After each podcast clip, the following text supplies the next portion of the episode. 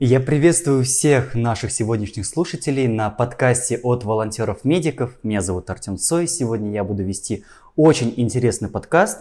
Подкаст будет посвящен тому, о чем мало кто знает. И мы поговорим с вами о вакцинах, но не только о тех вакцинах, которые все прекрасно знают. Вакцина от гриппа, клещевой энцефалии, туберкулез. Нет, об этом мы сегодня с вами не будем говорить.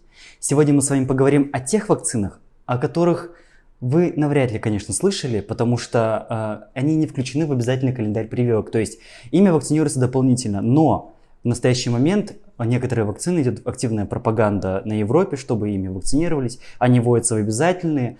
И обо всем об этом мы с вами сегодня поговорим. О дополнительных вакцинах. О вакцинах, о которых мало кто знает.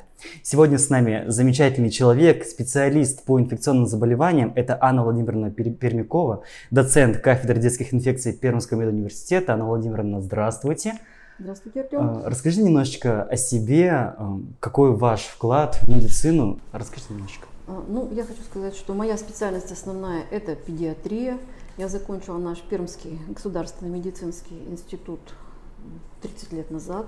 И все эти годы э, я работала педиатром, потом пришла работать на кафедру научным работником и специализировалась в области детских инфекционных болезней. А вопросы вакцинопрофилактики – это наши профессиональные вопросы, это в нашей профессиональной компетенции. То есть мы не только должны лечить инфекционные заболевания, но, естественно, заниматься их профилактикой, что, наверное, даже важнее, чем лечение. А почему важнее все-таки заниматься вакциной профилактикой? Вроде вот заболел какой-нибудь инфекцией, выпил три таблеточки и все, ты здоров. Ну, это если бы было так. Э, э, к сожалению, отчасти есть инфекционные заболевания, против которых до сих пор нет ни таблеточки, ни укола. Взять тот же полимелит, лекарство до сих пор не разработано. Просто нет лекарства против этого заболевания. Также нет лекарства от заболеваний, которые вызывают вирус папилломы человека. И потом известно, что вакцина профилактика, она, конечно, гораздо дешевле, чем заниматься лечением а, заболеваний инфекционных, поскольку инфекционные, особенно тяжелые заболевания, это всегда затратные заболевания, это реанимационные больные, это высока стоимость лечения, нахождения пациента и к тому же степень утраты трудоспособности, которая может быть после тяжелых инфекций, она просто несопоставима а, с затратами на вакцинацию. Угу. А, ну, раз мы сегодня говорим с вами о дополнительных вакцинах, то давайте начнем с того, какие а, вообще у нас вакцины просто обязательны. То есть, что такое национальный календарь прививок? Вот все слышали о таком замечательном термине. А, что это вообще такое и зачем он создан, зачем он придуман? Угу. Значит, ну, что хочу сказать. Национальный календарь профилактических прививок Российской Федерации – это официальный документ, который определяет перечень инфекций, от которых можно вакцинироваться за государственный счет. Вот это первое, что нужно понять. То есть национальный календарь имеет силу закона. Это государство гарантирует вакцинацию от определенного набора инфекций. Не от всех, а от которых, которые входят в календарь. То есть э, государство считает необходимым оплачивать вакцинацию именно этих заболеваний. Что хочу сказать, что вакцинация это, в общем-то, самый простой способ а, получить иммунитет к инфекции, то есть получить иммунитет к инфекции, не болея ей. Да.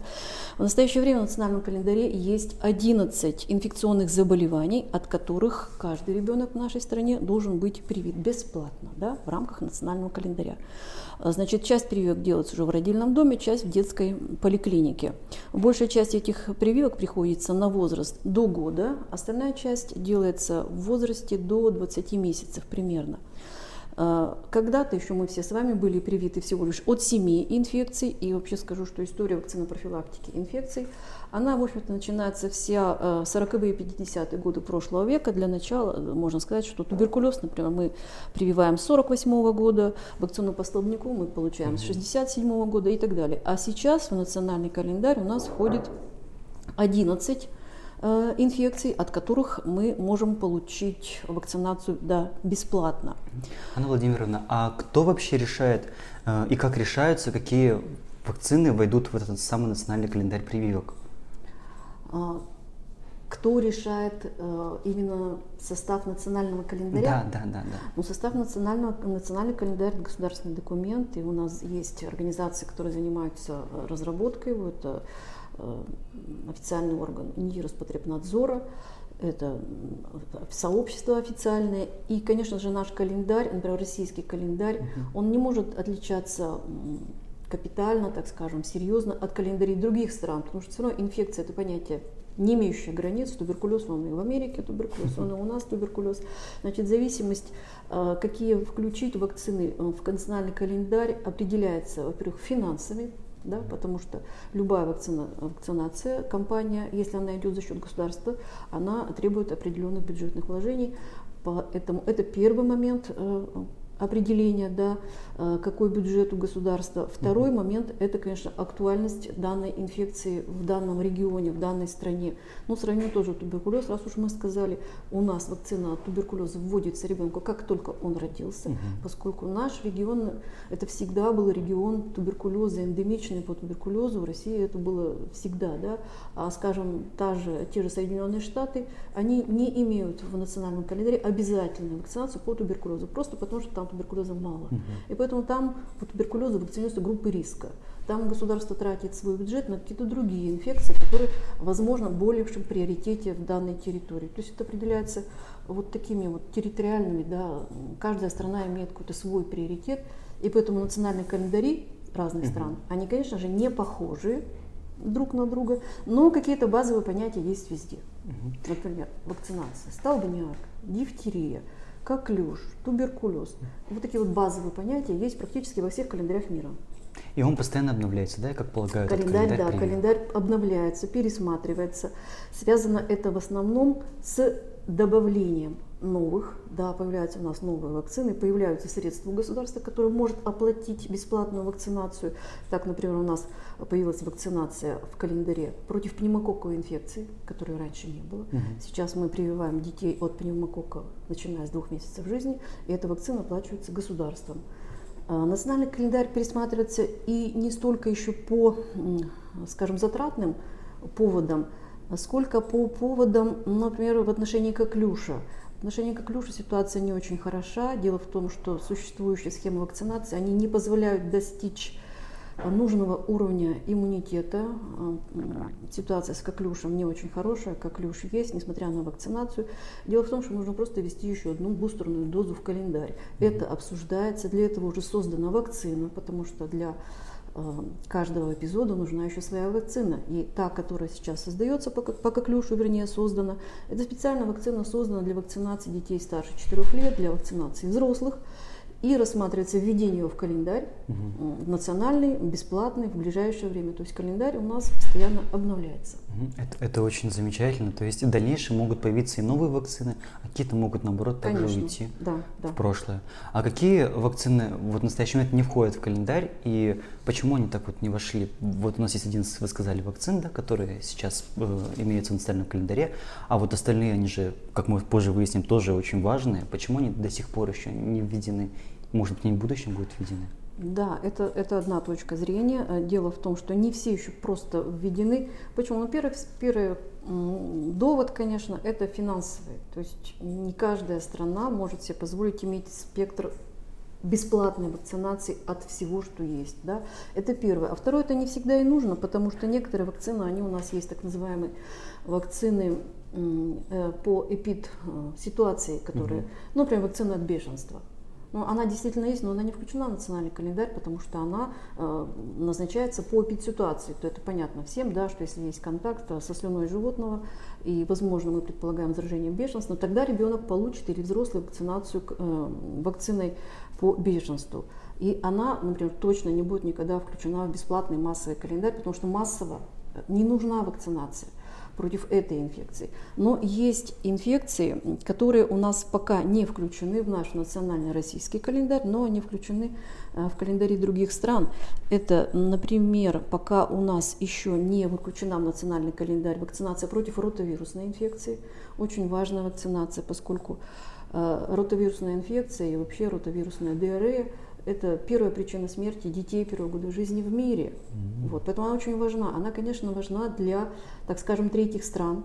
А, там она действительно обязательна, и там mm-hmm. за этим внимательно следит ВОЗ, за то, чтобы эти страны получали вакцинацию ротовирусной инфекции. Но у нас тоже есть ротовирусная инфекция, для нас она тоже актуальна, и поэтому ротовирусную инфекцию ждем включения в календарь.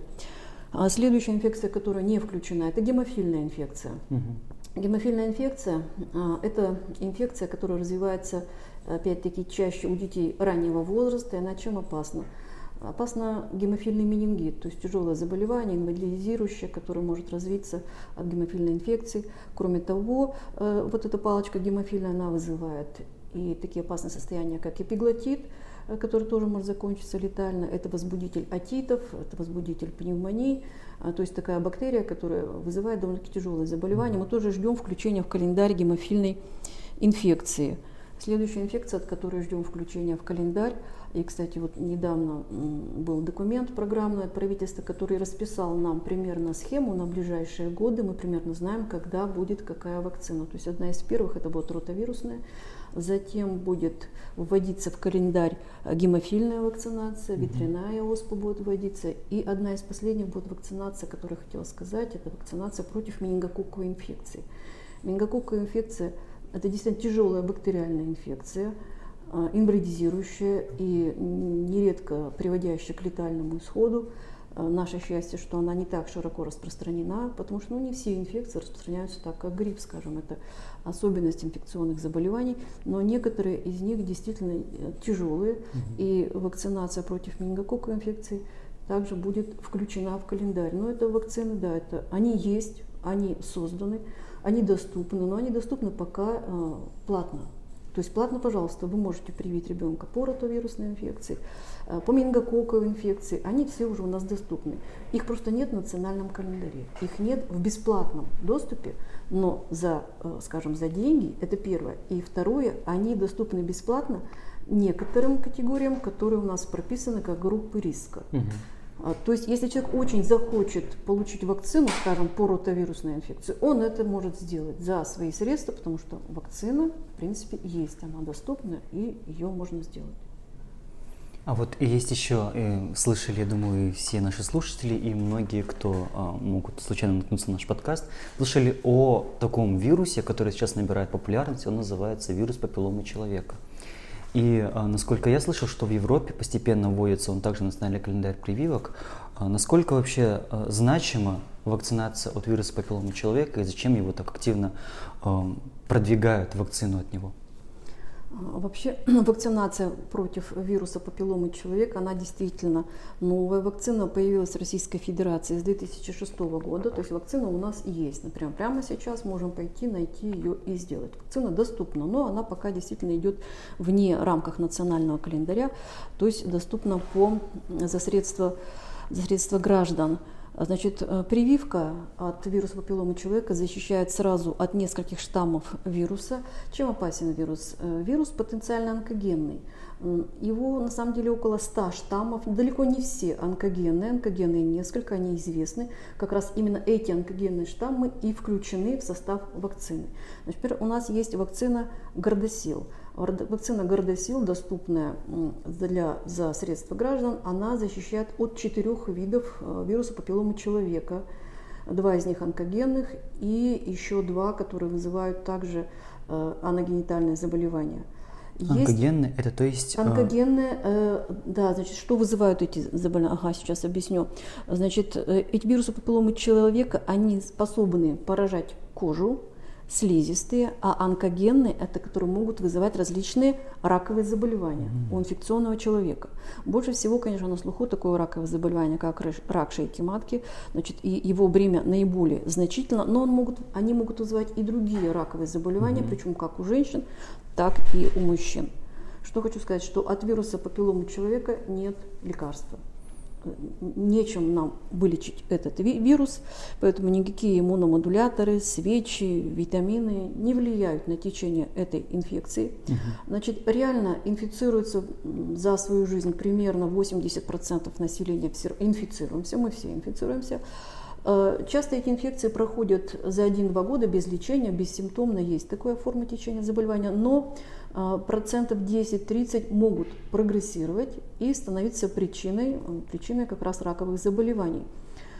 Э, известно о том, что в мире ежегодно фиксируется около 700 тысяч случаев ВПЧ-ассоциированных раков. То есть это те раки, которые могли бы быть предотвращены вакцинацией. В России пока, да, нет массовой вакцинации, но она включена действительно в календари э, разных э, стран. Э, когда-то это будет и у нас. Что можно сказать, кому показана вакцина? Основной принцип вакцины Гордосил – это вакцинация до начала половой жизни в инструкции к вакцине, а мы всегда смотрим в инструкцию. У нас сказано, что вакцинируются дети, начиная с 9 лет, не только девочки, но и мальчики – Э, с 9 лет до 15 нужно получить две дозы вакцины угу. с интервалом 6 месяцев. И если вакцинируется ребенок старше 15 лет, там будет 3 дозы вакцины. И то же самое для взрослых. Из взрослых э, вообще обсуждается и рекомендуется вакцинация до 26 лет женщинам и некоторым группам до 45 лет. То есть вот такой широкий спектр этой вакцины. Просто если вакцинируется взрослый, там будет три дозы вакцины. Угу. А, а если уже у человека имеются эти самые, а, как вы говорите, э, штаммы вируса, которые вызывают эту опухоль, вакцина будет вообще эффективна? Вакцина предотвращает развитие самого по себе ракового заболевания именно онкогенным вирусом. Угу. Поэтому нет, эффективность вакцины однозначно, она как бы не вызывает а, сомнений, потому что проведено уже много исследований, и было показано, что в группе вакцинированных э, в разы снижается заболеваемость вот этими раками, угу. чем в группе невакцинированных. То есть вакцина ведь она не то чтобы новая, она уже давно известная, давно проведены вот эти огромные исследования массовые проведены в Америке эти исследования, которые показали эффективность вакцин в защите от вот этих заболеваний. Чем, поэтому чем больше штаммов вируса содержится в вакцине, угу. тем лучше. Но нам пока доступна четырехвалентная вакцина, а вообще в Европе она прививается девятивалентным гордосилом. Там 9 штаммов. Она более, конечно, интересная вакцина, но пока у нас ее нет. Чтобы наверняка ничем Ну да, чем больше штаммов, тем лучше, конечно, да. А, а вот еще вы сказали чуточку ранее про вакцину от ветрянки. Вот ветрянкой, я думаю, почти каждый из нас уже давно переболел. А, даже переболели очень хорошо. Родители называли и лягушками, и шреками, когда мазали нас зеленкой. И, а, как говорят, что иммунитет, он сохраняется на всю жизнь от ветрянки. Тогда зачем же прививаться от ветрянки, если она очень легко проходит и сама создает себе условия для незаражения дальнейшего. Ну, по поводу легко проходит, я бы вот, конечно, поспорила. Так говорит тот, кто не видит тяжелых форм. На самом деле ветрянка, заболевание, вызываемое герпес вирусом третьего типа, вирус варицеллы зостер, э, довольно-таки агрессивный вирус и может вызывать э, очень тяжелое течение заболевания, и даже не у иммунокомпрометированных детей, к сожалению, мы таких видим, и может быть причина летального исхода. То есть ветрянка не так проста, как кажется. Э, перенесенная болезнь, да, действительно, почти всегда формирует пожизненный иммунитет. Э, что сказать, вот э, кому стоит задуматься о вакцинации ветряной оспы? Ну, например, если у вас ребенок младше 7 лет, и он не болел, и вы не хотите, чтобы он заболел ветряной оспой, пожалуйста. Если ребенку 7-9 лет, и он также не болел ветряной оспой. Также можем и детям постарше получить угу. эту вакцину. Потом следующая категория тем, кому нужна эта вакцина, это категория контактных. Э, скажем, чтобы было понятно, например, вот э, человек только что перенес тяжелую операцию или химиотерапия после онкозаболевания, и в семье контакт с ветряной оспой. Угу. В принципе, заболевание ветряной оспой для человека после химиотерапии, после тяжелой операции, оно может быть летальным. Угу. Летальным и фатальным, если он не болел. И в данном случае мы прививаем э, вакцины по ветряной оспе по контакту экстренно. Угу. Есть такие указания, инструкции к вакцине, экстренная вакцинация, вот таких вот называется как группы риска. А, значит, они тоже, э, им эта вакцина показана. Угу. Стоит сказать, что еще раз, да, ветряная оспа не так, не столь простое заболевание, и все знают это, что чем старше возраст, в котором ты переносишь это заболевание, тем тяжелее оно может протекать и вызывать различные осложнения. Например, самое популярное – это ветряночный энцефалит. Это довольно-таки неприятное заболевание, которое может быть и с амбридизацией. То есть, в общем-то, зачем это нужно, если можно угу. от этого защититься. Значит, вакцина по ветрянке, она пока не входит в национальный календарь нашей страны, но в Европе, в Штатах она включена в национальный календарь за счет средств бюджета. Угу. Получают вакцинацию дети первого года жизни с 12-месячного возраста. И в настоящий момент у нас в России доступна вакцина, ее можно, э, ее можно поставить. Угу. Вакцина называется Варилрикс. А, вакцина содержит живой ослабленный вирус. Это как раз та вакцина из серии живых и ослабленных. А, и что можно сказать про эту вакцину? Вакцина доступна, э, делается, э, значит, э, данная вакцина, она может совмещаться с любыми вакцинами из национального календаря. Угу. И даже сейчас разработана отечественная вакцина, так называемая тетравалентная вакцина, в которой будут сразу корь, краснуха, паротип и ветрянка. Ждем прихода этой вакцины. Угу. Скорее всего, э, тогда и будет внесена в национальный календарь уже э, обязательная вакцинация по ветряному Ну что значит обязательно? За средства бюджета. Угу. Да? Эффективность вакцины по ветряной оспе высока, довольно-таки примерно 95% по данным исследований формируется иммунитет. Угу. Очень часто задают вопрос, может ли привитый от ветряной оспы заболеть. Теоретически может заболеть любой инфекцией, от которой ты получил вакцинацию. Потому что стопроцентного не бывает выработки иммунитета, всегда бывает какая-то вот небольшая доля людей, которые, но хотя бы, по крайней мере, э, защита, 95% это защита от тяжелых форм. Mm. То есть тяжелых форм не будет даже уже после первой, после первой дозы вакцины. И еще вопрос, который тоже часто возникает по поводу этой вакцины. Э, вакцина же живая, да, угу. и не может быть такое, что человек привитый живой вакциной заразит, как говорится, Другого. того, кто рядом. Да. Это известный так, феномен, который интерпретируется на эту по полимелиту тоже всем известна такая ситуация, когда ребенок, получивший живую оральную полимелитную вакцину, угу. действительно выделяет живой ослабленный вирус и может заболеть не он, а тот, кто находился рядом. Значит, по ветряной оспе теоретически такое допускается. Да? И вакцина, кстати, давно известна, и проведены были большие исследования, и там было э, что получено, что на 14 миллионов доз, это в Штатах было такое исследование, было зарегистрировано вот таких три случая на 14 ну, миллионов доз, да, три случая, когда заболел не тот, кто получил, а тот, кто говорил, как говорится, был рядом. Угу. Поэтому к инструкции вакцине там есть такое ограничение. Например, например, вы получили вакцину, живую вакцину по ветряной оспе, угу. И вполне возможно, что в течение первых двух недель у вас возникнет ветряночно-подобное заболевание. Это тоже известный феномен вакцинации, когда после получения дозы вакцины возникает легкая форма инфекции, от которой тебя привили. Так угу. вот, человек, получивший дозу вакцины и развивший вот такое состояние, он действительно может быть опасен. Да, опасен кому?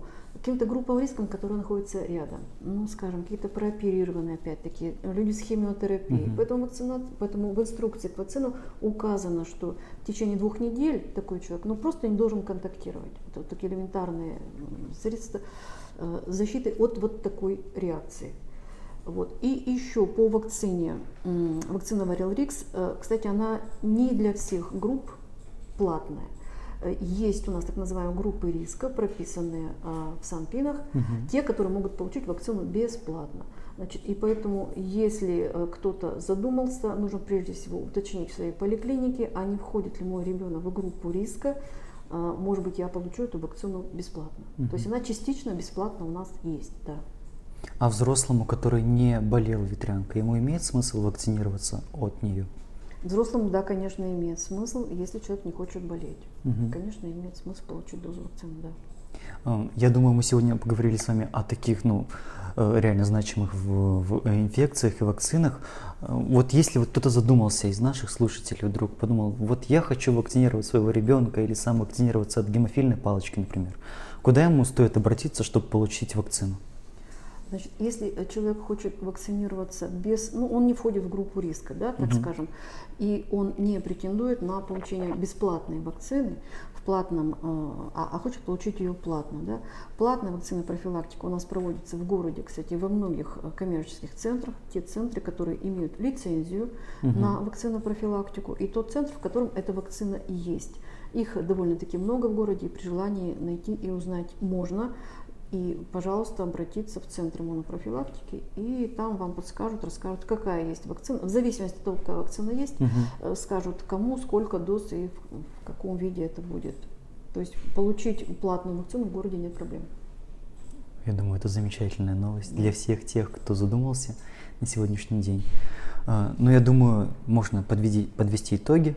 А, а итоги у нас следующие. Вакцинироваться можно, вакцинироваться возможно.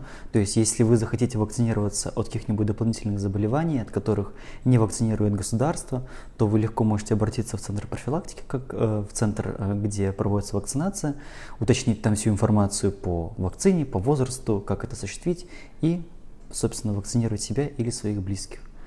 Анна Владимировна, спасибо вам большое за потрясающую, потрясающую беседу. Я думаю, нашим слушателям будет очень интересно все узнать. Спасибо, что пришли. А, а мы с вами не прощаемся.